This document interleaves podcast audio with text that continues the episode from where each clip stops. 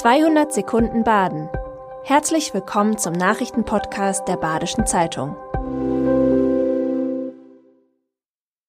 Die Nachrichten am Dienstag, dem 22. November.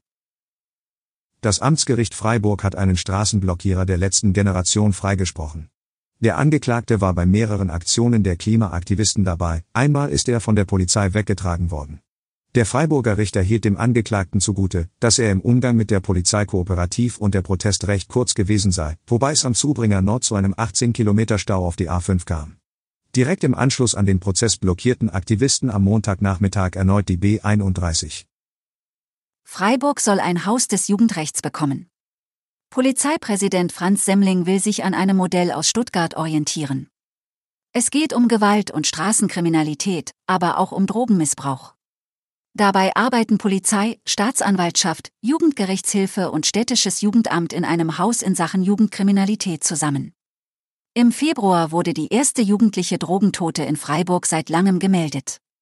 Es gebe eine Gruppe von 70 bis 100 Jugendlichen, die teilweise harte Drogen wie Heroin konsumierten. Das Freiburger Rathaus ist offen für den Vorschlag. 11.300 Ausbildungsplätze sind in Baden-Württemberg unbesetzt. Das sind so viele wie noch nie. Auch in Südbaden erreichen die Zahlen ein Rekordniveau. Dort gibt es bis zu 30 Prozent mehr unbesetzte Ausbildungsstellen als 2021.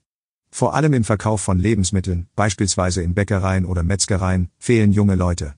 Doch es geht auch andersherum. Wer zum Beispiel Friseur in der Ortenau werden möchte, hat es schwerer. In der Branche Körperpflege gab es 60 Bewerber auf 15 Stellen.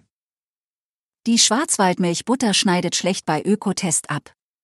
Das Magazin hat in seiner Dezember-Ausgabe Herstellerinnen sowohl von konventioneller als auch Biobutter mehrheitlich schlecht bewertet.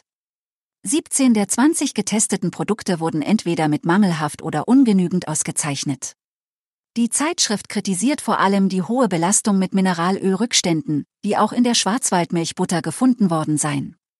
Das regionale Unternehmen zweifelt den Test jedoch an. Jedes Jahr erfrieren wohnungslose Menschen in Deutschland. In Offenburg wurde dagegen ein Erfrierungsschutz eingerichtet, der nun wieder gestartet ist. Insgesamt stehen bis zu 15 Betten zur Verfügung. Menschen, die dieses Angebot nutzen möchten, melden sich bei den Mitarbeitenden der ambulanten Hilfen für Wohnungslose an. Dann können sie den nächtlichen Schutz nutzen, von Montag bis Freitag zwischen 16 und 8 Uhr und am Wochenende rund um die Uhr. Vergangenes Jahr wurden 2007 Übernachtungen in Anspruch genommen.